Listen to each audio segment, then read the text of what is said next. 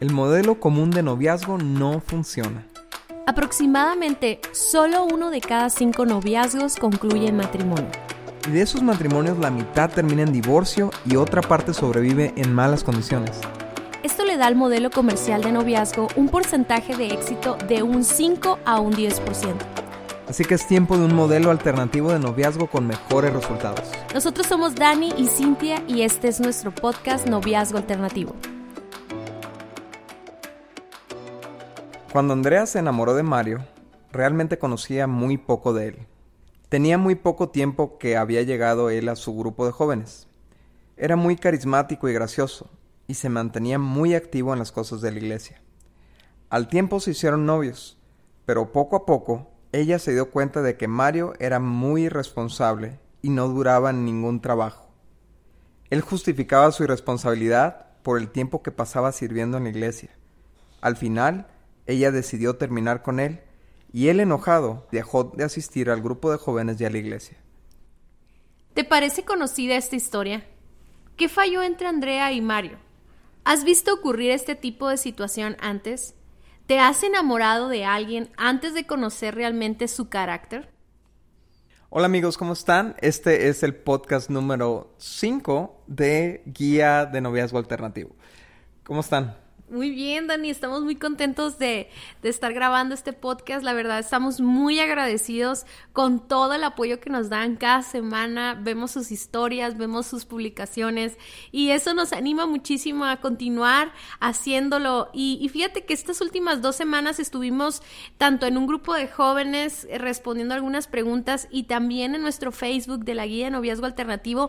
Estuvimos respondiendo muchas preguntas acerca de noviazgo y me daba mucha risa que mm, casi todas las preguntas se resuelven en estos podcasts, ¿no? O sea, el escuchar acerca de madurez y motivaciones y todo esto que hemos estado hablando las últimas semanas les va a ayudar muchísimo a resolver tantas preguntas que hay acerca del tema de noviazgo.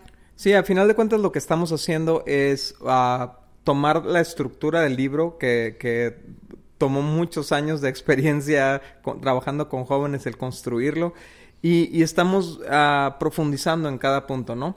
Uh, y el día de hoy vamos a continuar hablando sobre el cuándo, ¿no? Que es una de las preguntas que nos hacen mucho en, en a dónde vamos, ¿no? ¿Cuándo? ¿A qué edad? Este, ¿cómo sé que ya estoy listo? Todo este rollo, ¿no? Y, y la gente quiere que le digas 18 años o 17 o 16, ¿no? Quieren una edad, quieren un dato preciso. Y la verdad es que el cuándo no es un dato preciso. Tiene mucho que ver con tu condición con tu madurez, con la condición de tu corazón, con, o sea, hay muchos aspectos que pueden impactar positivamente o negativamente tu formación de pareja. Sí, y como lo hemos estado viendo las últimas semanas, madurez es estabilidad, ¿ok? Estabilidad es, va a traer una relación estable, obviamente. Así ¿no? es, y se ocupa dos personas estables para hacer una relación estable, ¿no? Entonces, ¿en qué queremos madurez? Hemos estado viendo eh, madurez física, madurez emocional, eh, madurez relacional, la vimos la semana pasada, y empezamos a hablar de la madurez este, de función, o sea, que sepamos hacer las cosas como adultos para que entonces podamos formar una familia de adultos, ¿no? Y no que seamos inmaduros y que no sepamos hacer nada y que a la hora de juntarnos, ¿verdad? A la hora de unirnos en un matrimonio, pues que estemos batallando los primeros años de casados, ¿no? Y el día de hoy vamos a estar hablando acerca de la madurez profesional. Así es. Actualmente vivimos en una cultura, Cintia, muy interesante donde, donde vemos, por ejemplo, que el 60% de los que egresan de una carrera universitaria son mujeres. Uh -huh. Vemos, vemos al hombre, digo, y esto es buenísimo, es un avance increíble en la superación de la mujer, pero vemos al hombre rezagado. Vemos al hombre abandonando la escuela. La mayoría de los que son considerados ninis, que no estudian ni trabajan, son hombres, ¿no? Uh -huh. Y vemos a la mujer escalando peldaños profesionales, llegando a maestrías, llegando a doctorados. Y todo esto es padrísimo. Pero entonces estamos encontrando unos problemas relacionales tremendos Uh, relacionados a esto, ¿no? O sea... Sí, por la falta de madurez profesional de parte del hombre, ¿no? ¿Qué pasa con relaciones de noviazgo donde la mujer es súper activa, eh, sueña con cosas mejores, se está preparando, ¿verdad? pero luego se enfrenta a un joven que a pesar de que pues le gustó, estaba guapo, tal vez emocionalmente era estable, pero no tiene una carrera, no tiene un trabajo, no tiene nada que ofrecerle como para que en los próximos dos años pudieran soñar o planear una boda. Entonces, son noviazgos eternos esperando a que él se active, ¿no? Mientras ella sigue avanzando. Y luego, ¿qué provoca? Provoca una inseguridad en el hombre.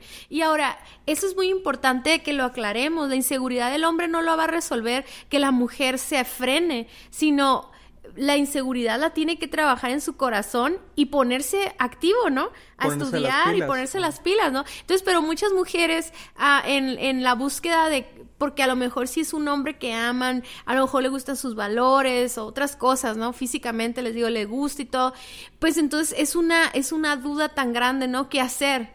Entonces, la madurez profesional es muy importante en una relación. Porque la carrera, yo, yo, yo siempre he opinado esto, Dani. O sea, la carrera no define tu vida, no define totalmente el rumbo de tu vida. Tú puedes definir a dónde va tu vida, pero la carrera te va a dar las herramientas para vivir ese futuro. Entonces, no es nada más, por ejemplo, si yo estudio medicina, no necesariamente tengo que estar en un hospital 24 horas ahí trabajando, ¿no? O, o X cantidad de horas, perdón. Este, tal vez puedo dirigirme hacia otro, hacia otro, hacia otro rumbo, pero todo lo que estudié, las horas de trabajo, las tareas, la responsabilidad, eh, el cumplir eh, con cada uno de los requisitos de la universidad y titularme, ¿verdad?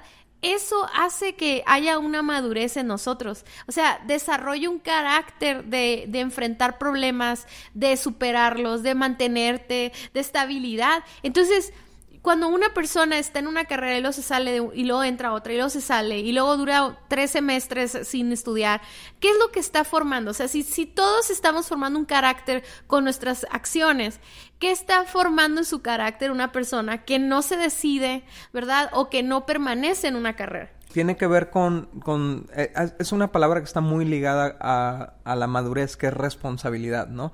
Y así como está estabilidad, responsabilidad, carácter, todas esas son las palabras que están que te ayudan a identificar si tú tienes madurez en un área, ¿no? Entonces, ¿por qué es importante ya tener una madurez profesional? No, no significa que ya te graduaste necesariamente uh, de la universidad para poder entrar en una relación, pero significa que tú tienes una estabilidad en un rumbo hacia dónde, hacia qué te vas a dedicar profesionalmente.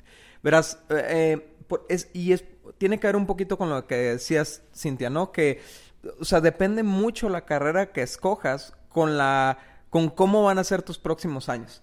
O sea, incluyendo la escuela. Por ejemplo, si, si tú te pones de novia a los 16, 17 años y, y, está bien, bien padre la relación y pasan un montón de tiempo juntos, pero luego a uno de los dos se le ocurre estudiar eh, medicina y de repente está, se encierra en sus libros y se tiene que enclaustrar estudiando y todo eso.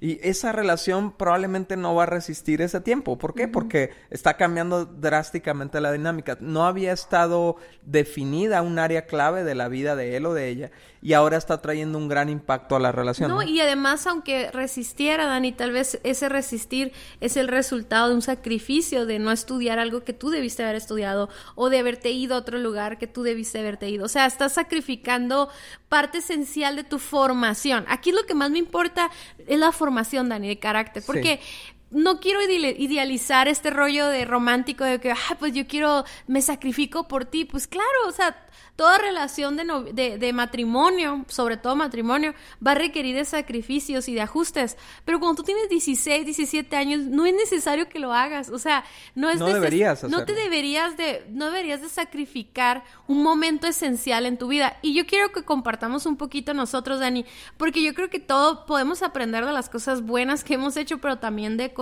equivocadas, ¿no? Y, yo no creo que, que, que nuestra relación sea una equivocación, sino que dentro de nuestra relación hay cosas que tal vez nos adelantamos. Por ejemplo, cuando yo conocí a Daniel, Daniel ya iba a la mitad de la carrera. Entonces él me dijo, yo me quiero casar en tres años, ¿no? Pero eso estaba perfecto, él, él iba a graduarse, iba a trabajar, iba a ser un profesionista, iba a poder iniciar un matrimonio, ¿no? Pero cuando él me dijo eso a mí, yo estaba en otra etapa de mi vida. Por ejemplo, yo estaba en una etapa en la que me había tenido que salir de la preparatoria y había estudiado una carrera técnica, pero mi plan era estudiar la preparatoria y meterme a una carrera. Entonces, ¿qué es lo que sucedió? Porque ya nos han preguntado muchas veces esto, como si está bien casarnos antes de terminar la carrera, ¿no? Entonces, esto fue lo que sucedió. Nuestros planes estaban bien trazados. O sea, nosotros decidimos casarnos cuando yo tenía 19 años y Dani 23, si no me equivoco. Entonces, el plan fue eh, continuar estudiando, ¿verdad? Y, y, que no íbamos a tener hijos en los primeros años, ¿no? Pero lo que, no, lo que no puedes saber tú es lo que va a suceder en un futuro y lo que sí sabemos es la, la probabilidad. Por ejemplo, es más probable que tú termines tu carrera, tú soltero, al, que terminar la carrera o sea, agregándole el peso de una responsabilidad de trabajar, de, de, tener una casa, de tener un matrimonio, etcétera, etcétera. Entonces, yo creo que nosotros teníamos un buen plan, pero no contábamos con las variantes que la vida nos iba a traer, ¿no? Como el hecho de que nos cambiamos de ciudad, o el hecho de que no me dieron mi certificado a tiempo y me tuve que salir, o sea, y, y yo no pude terminar esa carrera que estaba estudiando en ese tiempo, y gracias a Dios ya estudié consejería y estoy estudiando psicología ahorita, pero el punto es de que a mí siempre me, se me ha hecho que yo tengo un problema en mi mente para resolver problemas. O sea, sonó medio, ven, medio, medio rebuscado eso, ¿no? Pero, o sea, a veces me hace falta la lógica que tal vez la carrera me hubiera dado, pues, o sea, como a la hora de cuando éramos más jóvenes y, y, teníamos que resolver problemas, o sea, me frustraba demasiado. Y yo creo que esa era esa parte de educación o esa parte de formación que me privé yo por mis decisiones. Obviamente no me arrepiento de haberlo hecho, gracias a Dios que salimos adelante y maduramos y todo, pero ¿qué hubiera pasado si, si, si ese hubiera sido el, la como el, el, motivo por el cual hubiéramos tronado, ¿no? Si hubiéramos terminado nuestra relación o nos hubiéramos divorciado, ¿no? Entonces yo creo que a mí, no sé qué opinas, Dani, pero, o sea, a mí sí me faltó eso y, y yo creo que tú nunca me, me, como nunca me obligaste a tomar una decisión y nada, yo era la que me, yo también me quería casar, yo quería estar contigo, ¿no? Pero el hecho de haber empezado mi relación a los 16 años, pues eso como que casi casi me puse en ese, en ese predicamento, ¿no? O sea, si yo hubiera empezado la relación contigo a los 18 años, por ejemplo, ya hubiera a lo mejor avanzado un poquito en lo de mi carrera y tal vez hubiera sido más sencillo durar tres años de novios y perfecto, pues. Pero el hecho de ponerte novios tan chicos te pone en, un, en una postura en la que tomas decisiones así en las que te apresuras, pues, ¿no? Entonces, yo siento que cada caso es distinto y cuando nosotros nos casamos preguntamos a varias personas, algunas no estaban a favor, otras sí, y tomamos la mejor decisión que podíamos en, en su momento, ¿no? Con la madurez que teníamos. Ajá, los, los 18 y 19 años de tu, de tu edad son bien críticos, ¿no? Para tomar decisiones. Eh, ahí es donde escoges muchas veces a qué te vas a dedicar, ¿no? Y, entonces eh, escoges una carrera acorde a eso, pero muchas veces no quedas en la escuela. Esa etapa todavía es muy inestable, o sea, nosotros pensamos que porque ya entré a la universidad, ya automáticamente me convertí en un adulto, ya estable, ya responsable, pero realmente esos años son bien críticos porque todavía se cometen muy malas decisiones en ese tiempo. Es cuando gente queda enganchada en drogas, es cuando gente queda embarazada, es cuando gente queda, este, eh, fuera de la escuela, ¿no? Y eh, comete un error y termina este, fuera de la escuela para siempre, ¿no? Y, sabes, uh, yo creo que es importante que tú te definas. Si tú, si tú estás, tienes 16, 17, 18 años, ese tiempo cuando tú entras a la universidad o, son años clave para tu vida porque muchas veces ahí en la universidad tú descubres cosas que antes no sabías. Descubres áreas de interés para tu vida que antes no habías descubierto. Descubres... Uh, no sé, hobbies o círculos sociales, personas, o no sé, se abre una gran gama de opciones para tu vida que tienes que ah, explorar, obviamente dentro de lo sano, dentro de lo moral, para definir qué, a qué te quieres dedicar, qué clase de persona vas a terminar siendo tú. Porque esa información es la que tú necesitas para empatarla con otra persona, ¿no? Sí, y muchas veces, hablando de eso de la carrera que te sales y, cambias de carrera, muchas relaciones se forman por el mismo, des, eh, por la misma como compatibilidad de carreras o, o por los gustos, como me encanta que seas doctor, ¿no? Y por eso quiero andar contigo y resulta que después ya no eres doctor.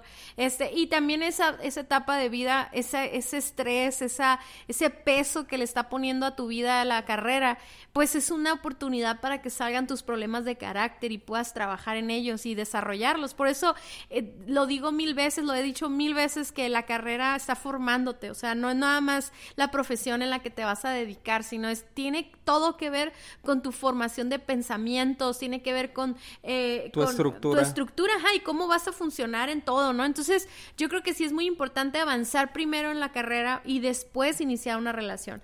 Este, y, y, y ya, ya, ya como casados, fíjate, tú siempre ten amigos que estén casados jóvenes, o sea, pregúntales cosas, no tengas miedo de preguntarles, porque, por ejemplo, yo creo que ha de haber hasta carreras que no son muy compatibles entre sí, o, o, que van a estar peleando por prioridades o por tiempos o lo que sea. Y es importante también eso, si yo ya tengo bien definida mi carrera, puedo platicar con otras parejas. Este, por ejemplo, la carrera de medicina es una de las carreras que yo he escuchado más, o sea, me han pedido más consejos por el hecho de la cantidad de años que son de de, no nada más la carrera, sino la especialidad, las eh, prácticas, todo, todo, ya no sé ni cuántos años son. Y eso es algo que tú anhelas, o sea, es algo que tú deseabas estudiar, es algo que te apasiona, ¿verdad? Pero de repente puede llegar una nueva pasión y, y es una mujer un hombre que están en tu vida, pero que llegaron en una temporada donde no hay madurez profesional todavía y tienes que aprender a cerrarte a, tu corazón y decir, porque eso de que te voy a esperar y todo son promesas que no sabemos si podemos cumplir, pues, y nos enganchamos a relaciones que tal vez no van a funcionar y no, no creo que eso sea muy sano, ¿no? Hay carreras que ni siquiera son compatibles en una ciudad. Por ejemplo, ingeniero agrónomo, ¿no? Este pues una, es una carrera dedicada al campo dedicada al, al, no sé al este al crianza de ganado qué sé yo. Pero la otra persona quiere vivir en la ciudad no quiere saber nada del campo le encanta entonces la otra persona estudia diseño de interiores o, o qué sé yo. O sea aún esos detalles o sea tu perfil académico tu perfil profesional también de alguna manera está determinando tu perfil de vida hacia dónde va tu vida hacia dónde se perfila no por ejemplo Cintia hay, hay situaciones donde inclusive tú te quieres ir a estudiar intercambio de otra parte, pero tu pareja no te deja, o sea, te, o sea, y no te deja en el sentido de que te hace un chantaje emocional, así te vas, pues no sé qué va a pasar con nosotros y todo eso. Por eso es tan importante que tú te definas, o sea, e, eso es la, eso es la madurez profesional, que tú termines de definir el rumbo profesional por el que vas, porque no todos los rumbos profesionales son compatibles entre sí. Sí, y fíjense muy bien, esto es muy importante. No no es una mentalidad de primero yo voy a ser feliz y yo voy a vivir mi vida y luego me amarra una persona, porque podría sonar así. No no estamos hablando ni siquiera de eso. Nosotros somos así súper eh, apoyamos a que te cases joven y que viajes con tu pareja en vez de viajar solo, ¿no?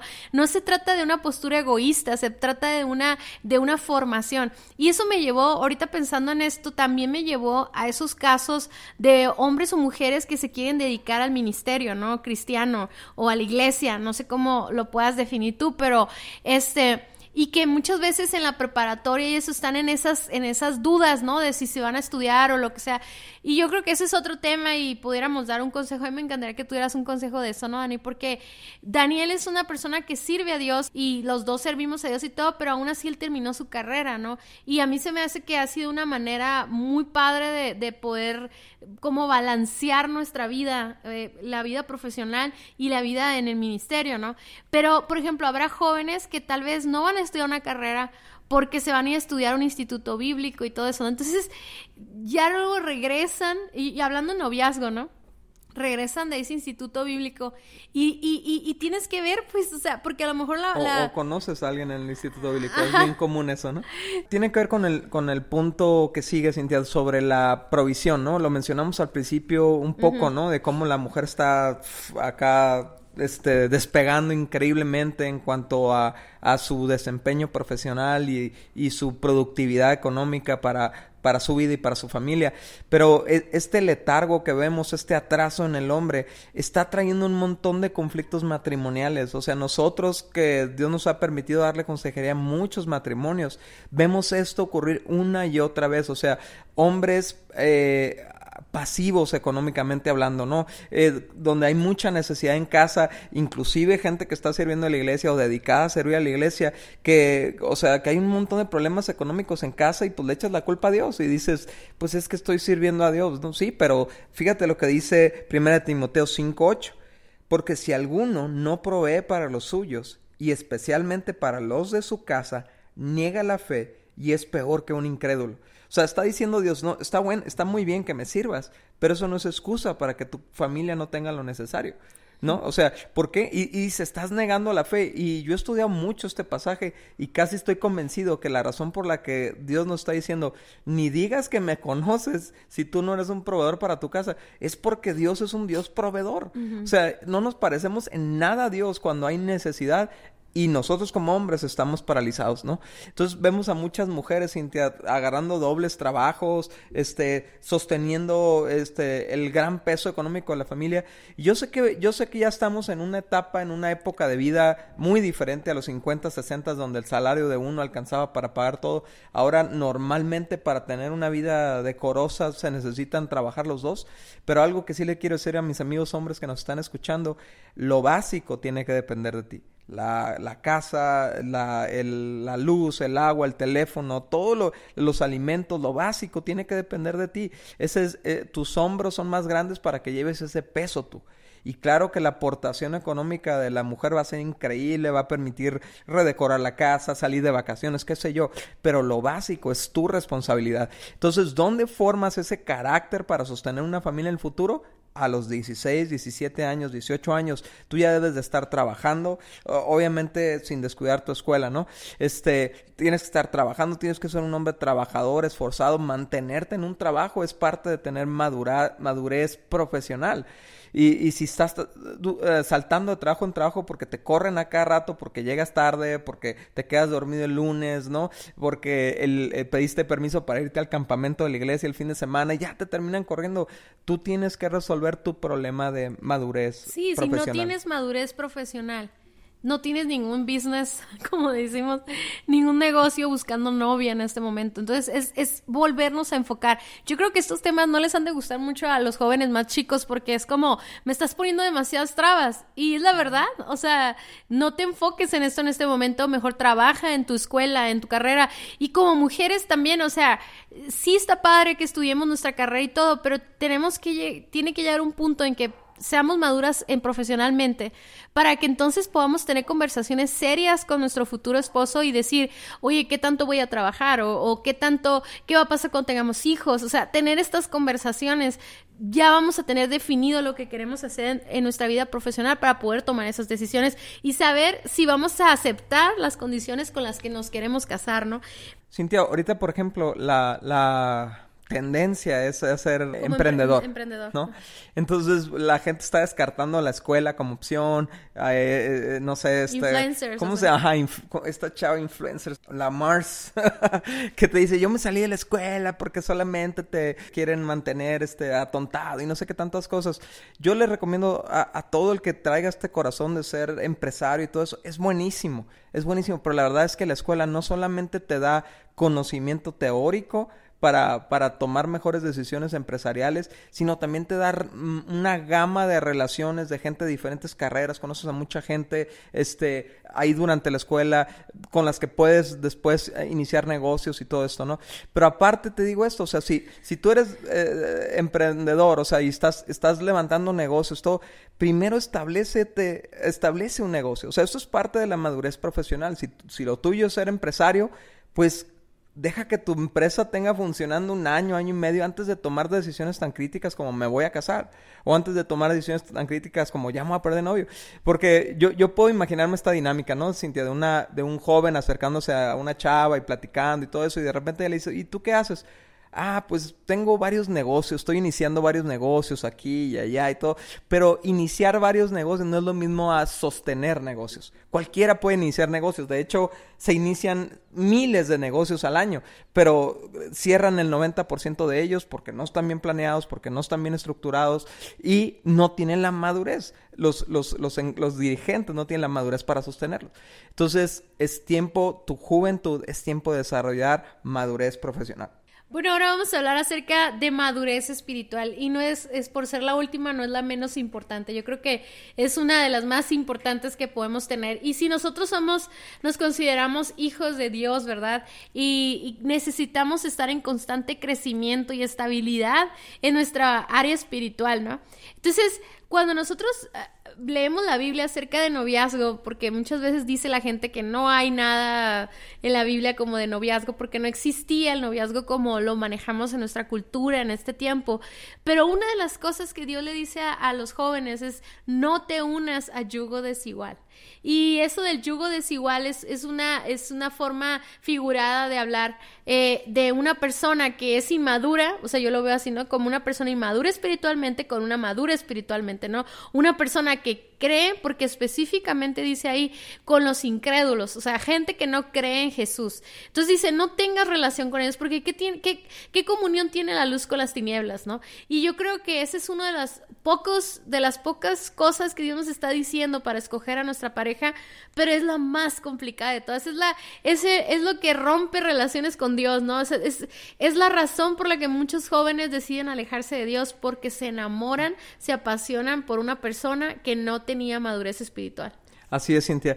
Y fíjate, para esto es bien importante entender. Lo dejamos al último, no, no porque fuera lo menos importante, como dices, ¿no? Sino porque realmente había que hacer énfasis al final, ¿no? Eh, yo creo que muchas personas no se han dado cuenta que lo que son es un espíritu. O sea, nosotros somos seres espirituales, es lo eterno de nosotros, lo que siempre va a permanecer. Tenemos un alma, que es donde, donde están nuestros pensamientos, nuestras emociones, nuestra voluntad, y vivimos en un cuerpo. Pero si te fijas, Cintia, hay, hay más gente preocupada por su cuerpo, por qué va a comer, por eh, ir al gym, ¿no? Por mantenerse fit y todo esto. Gente menos preocupada por el tema de la, del desarrollo mental, profesional, emocional. Y todavía gente mucho menos preocupada por su desarrollo espiritual, ¿no? ¿Qué es madurez espiritual? Es que tus convicciones de fe estén bien establecidas y hayan sido constantes a lo largo del tiempo. Si tú estás cambiando de, de terminología para referirte a tu fe a cada rato, eh, por ejemplo, hay gente que dice, no, es que yo soy agnóstico. Y luego después dice, no, es que yo soy este deísta, no, es que yo soy eh, ateo, es que yo soy esto, es que yo soy... Estás cambiando cada rato, tú tienes una inestabilidad en, en tu vida espiritual, obviamente, ¿no? Por lo mismo, jóvenes, jóvenes o jovencitos que nos están escuchando, si el cuate que, que acabas de conocer o la chava que acabas de conocer ahí que llegó a la iglesia todavía no tiene bien definida su fe, todavía no está estable, todavía no tiene una relación con Dios personal, todavía depende de la ayuda de otros para mantenerse estable en su fe, no es el momento para iniciar una relación con él o con ella, ¿no? Sí, incluso puedes estorbar para que esa persona siga creciendo espiritualmente. Y eso lo hemos visto millones de veces, no miles, millones de veces, ¿no? Jóvenes que llegan con todo al grupo de jóvenes, quieren encontrarse con Dios, quieren resolver sus problemas de carácter y, y de repente alguien le empieza a tirar la onda, ya sea una mujer, un hombre, y, y, de repente empiezan a tener intimidad y empiezan a tener su enfoque en la persona y menos enfoque en Dios. Y yo creo que eso es una manera, es una, es algo súper irresponsable, ¿no? Yo creo que nosotros debemos de, de, vernos como hermanos en los grupos de jóvenes. Ya llega un punto en que no, ¿verdad? Hay que ser amigos y hay que ser novios, como lo hemos platicado. Pero hablando de gente nueva que llega al grupo de jóvenes, o sea, no, pasa mucho en los grupos, Dani, que de repente no hay, no hay hombres, ¿no? En el grupo de jóvenes. Entonces, de repente llega un chavo, bien buena onda, trae carro, le da raita a todo mundo.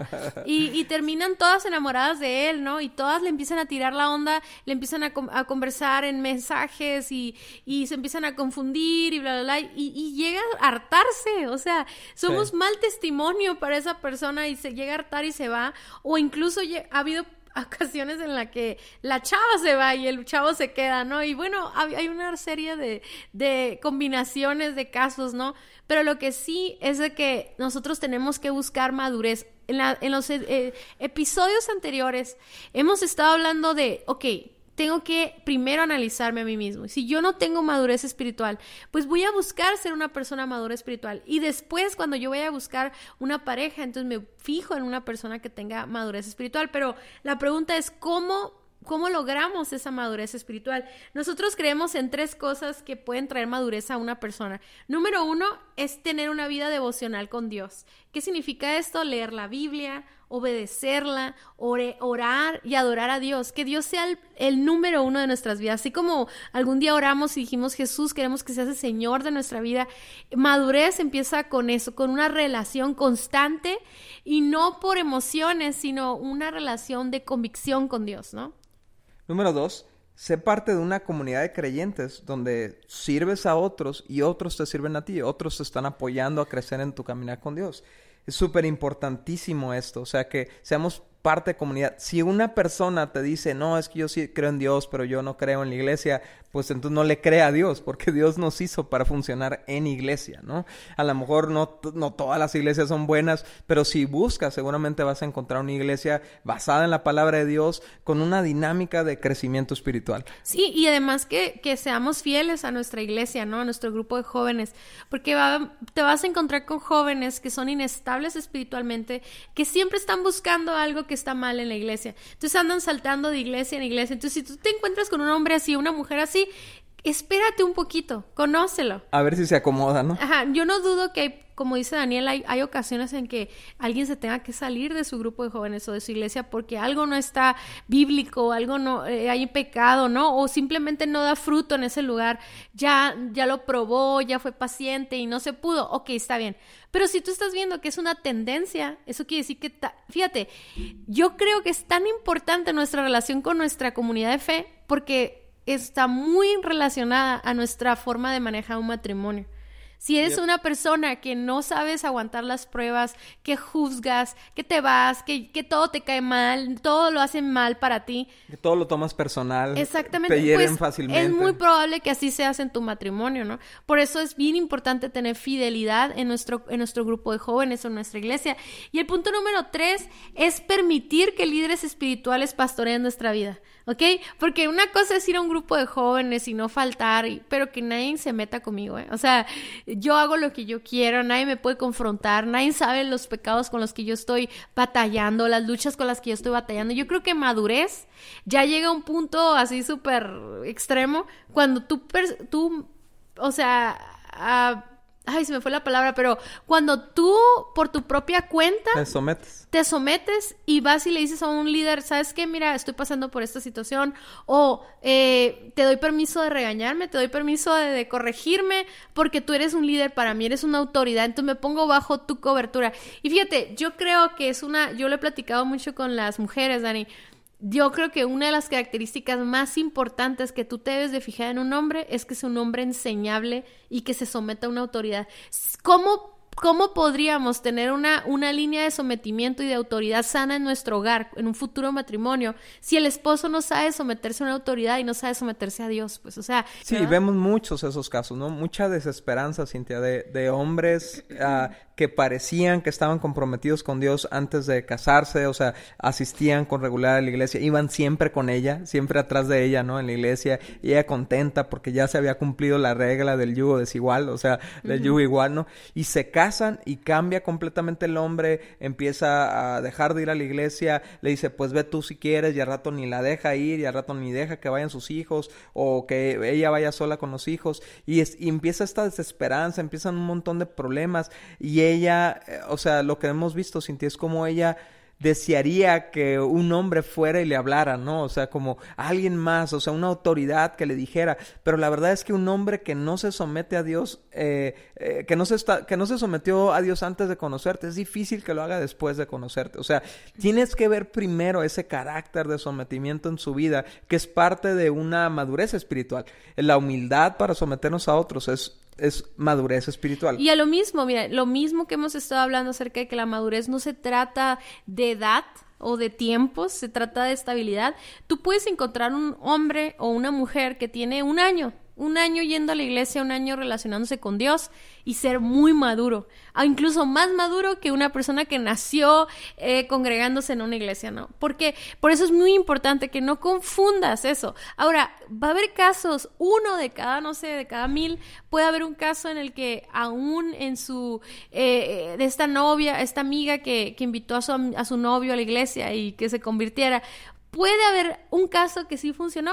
Claro que sí, Dios es, Dios es soberano, ¿no? Misericordioso. Ajá, pero son muchos más los casos que nosotros conocemos de, de, esa, de esa diferencia de, de, peso espiritual en la vida de cada uno de ellos. Y mira, nuestra relación más importante es nuestra relación con Dios. Si nuestra relación con Dios no está bien, todas las demás no van a estar bien. O sea que tú tienes que trabajar en tener una excelente relación con Dios. Y si tú no te sientes en ese punto en este momento, pues no tienes otra vez, no tienes nada que estar haciendo buscando tener una relación con otra persona. ¿Por qué? Porque la vas a destruir, la vas a lastimar, vas a ser egoísta, o sea, va a salir lo peor de ti en esa relación. Entonces, pasa igual en los hombres. Iba a decirle a las amigas, pero la verdad, amigas y amigos, no, no forces a una persona a tener una relación con Dios para que entonces sea aprobada, para que sea tu novia, tu novio.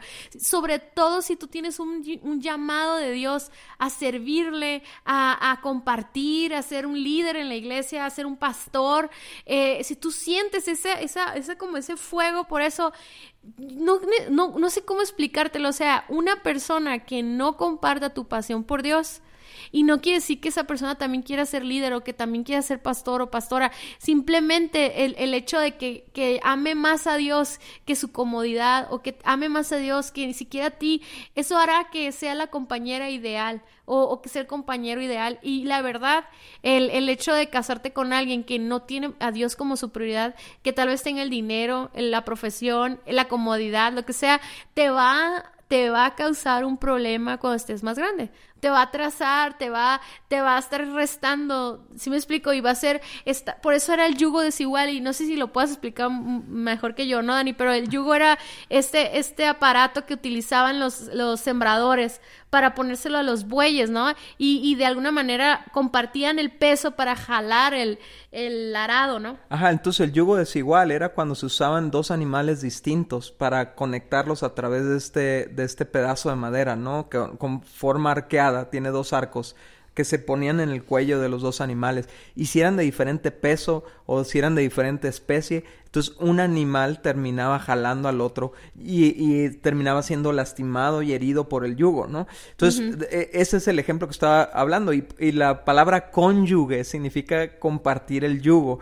Estamos cargando una vida juntos, estamos llevando una familia juntos y vamos eh, hasta, como tú mencionaste, ministerio juntos, eh, a veces es empresa juntos y, y simplemente estar tratando de hacer algo juntos con una persona que tiene diferentes valores que tú, diferente fe que tú, le da diferente importancia a Dios. Imagínate cómo, cómo va a ser la crianza de los niños, este, este yugo de la crianza de los niños. ¿Cómo, cómo va a ser cuando uno le diga, sabes que esto está mal moralmente hablando porque Dios lo dice y el otro le diga, no, hazlo porque a mí me gusta que lo hagas, ¿no? O a mí me funcionó. O a mí me funcionó, lo que sea. O sea, es, nunca, nunca he visto una relación de yugo desigual funcionar a plenitud.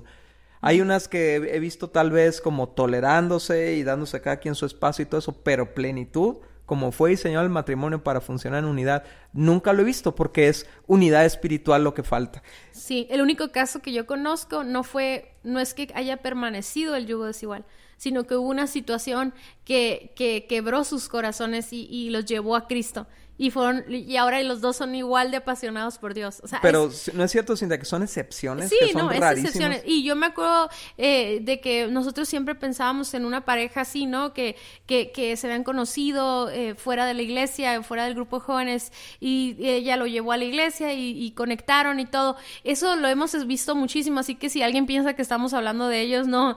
Son muchos casos los que nos ha pasado, ¿no? Y, y yo me acuerdo que a lo, lo largo de los años, siempre cuando yo compartía eso, pensaba en ellos ellos, ¿no? Pero fíjate, al final del día esa relación se separó porque no, no había los valores de corazón, pues, o sea, fondo. tal vez ah, puedes encontrar un podría haber sim eran simpatizantes, ¿no? De, de, de, la iglesia o de las eh, predicaciones o del estilo de vida, pero al final del día no ha habido un encuentro con Dios. Y, y eso es algo que tú vas a ver con el fruto de la vida de una persona. No, no hay un termómetro para decir esta persona es salvo o no, o esta persona es espiritual o no, madura espiritual o no. Tú al conocer a una persona, al escuchar lo que habla, al ver cómo actúa en medio de las dificultades, eh, cómo, cómo, qué opina de las cosas que tú sabes que están mal, o sea, solo con pasando tiempo con una persona puedes conocer eso y en un ambiente de amistad. Entonces, eh, si no, ahorita no estás en una temporada en la que tengas que andar de novio o novia, procura trabajar en tu madurez espiritual por ti mismo y por tu relación con Dios. Y para cuando tú te vayas a unir a una persona, seas una persona espiritualmente fuerte, ¿no? Ajá. Fíjate, Cintia, la, la Biblia cuando habla de, de, da consejos matrimoniales, me encanta que dice esto, relaciones guiadas por el Espíritu. Y esa es la clave. O sea, si, si tú eres una persona guiada por el Espíritu Santo, búscate de pareja a una persona guiada por el Espíritu Santo. Fíjate, este, te encargo de tarea, tú que nos estás escuchando, léete Gálatas 5 del 16 al 20 que habla de los frutos, como tú mencionaste hace rato del Espíritu Santo. Léete Efesios capítulo 5 y capítulo 6 que habla de las personas guiadas por el Espíritu Santo. Y fíjate cómo es tan necesario. Yo creo que si tú no tienes una relación con Dios, búscate una relación con Dios. O sea, antes de encontrar una pareja, la verdad es de que haya, por algo estás escuchando este podcast, por, por algo Dios te puso en el camino este podcast y todo lo que hemos hablado que a lo mejor no tiene mucho sentido para ti pero para Dios sí lo tiene y Él se quiere encontrar contigo. Además, a, él, a Dios le importa tanto tu vida y te ama tanto que Él ha dado todo para que tú tengas una relación con Él. Así que busca en Google cómo tener una relación con Jesús, busca, ora, Él te está escuchando, no importa lo que estés pasando, eh, pero, pero enfócate mejor en esa relación en vez de buscar una relación con una persona que tal vez te vaya a dañar o tú vayas a dañar. La mayoría de las parejas inicia teniendo como único fundamento la atracción mutua, suponiendo que es todo lo que se necesita para formar una buena relación. Y aunque la atracción es importante, no es lo que realmente va a sostener a una pareja a largo plazo, sino la madurez y el carácter de ambos es lo que va a sostener a la pareja. De hecho, la atracción nos puede cegar de aquellas fracturas de carácter que pueden ser catastróficas para nuestro futuro como pareja. Muchas gracias por haber escuchado nuestro podcast. Para nosotros es muy importante escuchar tus comentarios y dudas. Te invitamos a conectarte a través de nuestro Facebook e Instagram Guía de Noviazgo Alternativo o nuestra página vivoalternativo.com. Si el tema de hoy fue de ayuda para ti, compártelo con todos tus amigos. Hasta la próxima.